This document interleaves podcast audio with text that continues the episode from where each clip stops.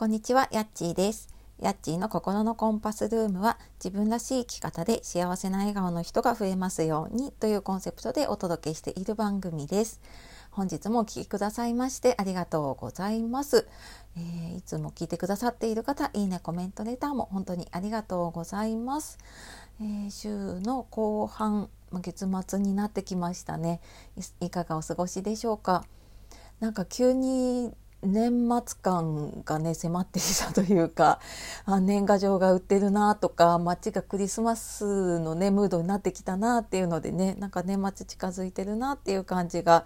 しているのでね少しずつちょっと来年に向けての準備とかね今年のやり残したことやっていければなと思っているところです。で、えー、初めにお知らせです、えー、公式 LINE の方ですね10月から始めていまして、えー、登録した時のプレゼントは、ええー、詳しくは説明欄の方にあるんですけれどもあとはあの自分軸を手に入れたいとか自己肯定感上げたいっていう方に向けての限定の配信をお届けしていますので、えー、よかったら説明欄の方から見てみてください。で、えー、今日は家事の断捨離で自分の時間を増やせるかどうかっていう話をねしようと思います。えー、家事のね時間減らしたいっていうね悩みありませんか？特にね仕事をしてて子育てしてて家事もやっててってなるともう本当になんかもうね息をつく暇もないというか、ね、ゆっくり休む時間もないし自分の時間もないしねやっぱりなんかその家事の時間を減らした分自分の時間を増やしたいって思いますよね。でなんかなんでこれを私今回考えたかっていうと自分もちょっとこの家事の、えーと時間の見直しをしていてで今やっててよかったなと思ったのが作業その家事のねやってる作業を細かく細分化してで手放すものを決めるっていうのがすごく、えー、それでね結構効率が変わってきたなっていうふうに思います。でなんかそれをやってちょっとは見直さなきゃなって思っているのが、えー、私今在宅ワークになったので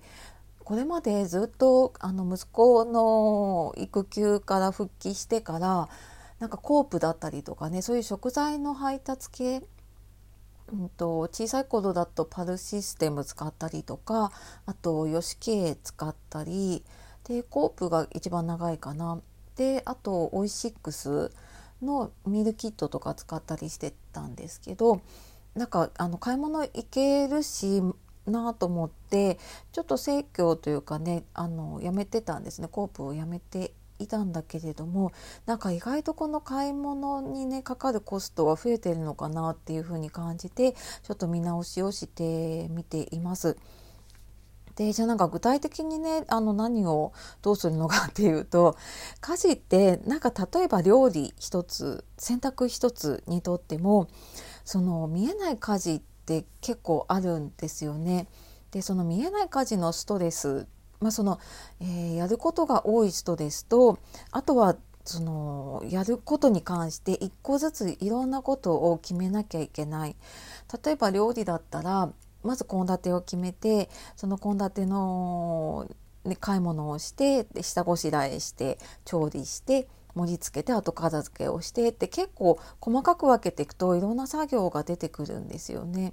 でその献立を決めたりとか買い物行ったりとかっていうのも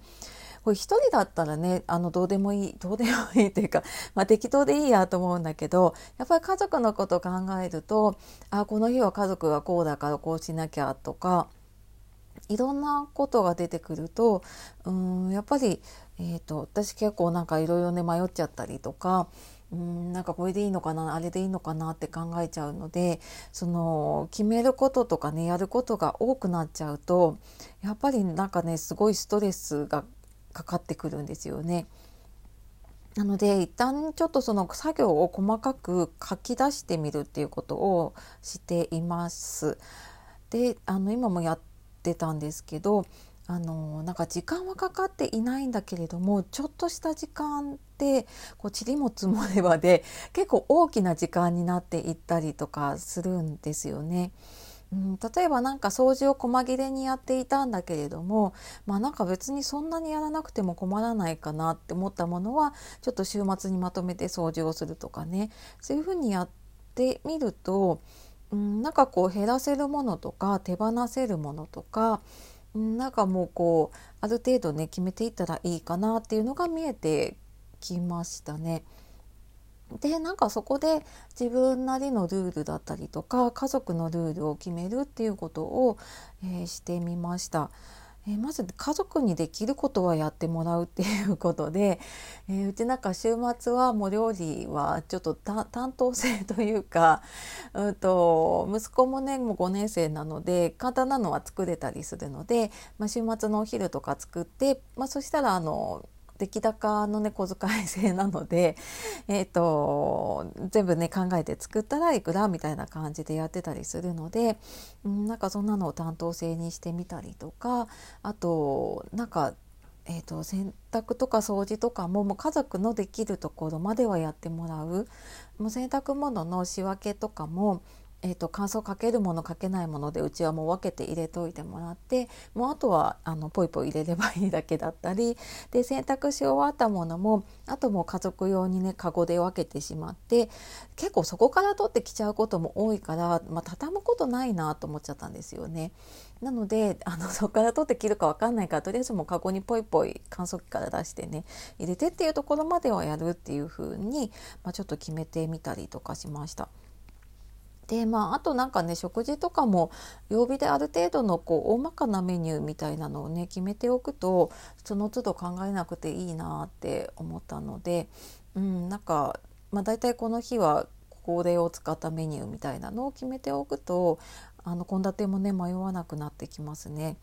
でただなんかこの何かを減らしたりとかね手放すのが難しいっていう時にはやっぱり自分なりの判断基準っていうのをしっかり持ってたないとここがね決められなかったりします。であとブレてくるとやっぱりもうここが手放せなくなって全部自分でやらなきゃってなっちゃったりするのでここはなんかちょっとうん、時々ブレてるかなとか何かやること増えてるなっていう時にはあなんか自分のね大事なものなんだっけなっていう軸に戻るようにしています。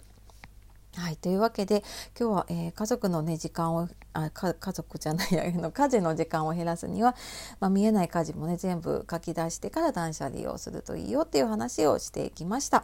えー、その自分軸の話はね LINE の方でもよくしているので、えー、そちらの方でねまた今週末の配信をお待ちください。はいでは最後まで聞いてくださいましてありがとうございます。素敵な一日をお過ごしください。さようならまたね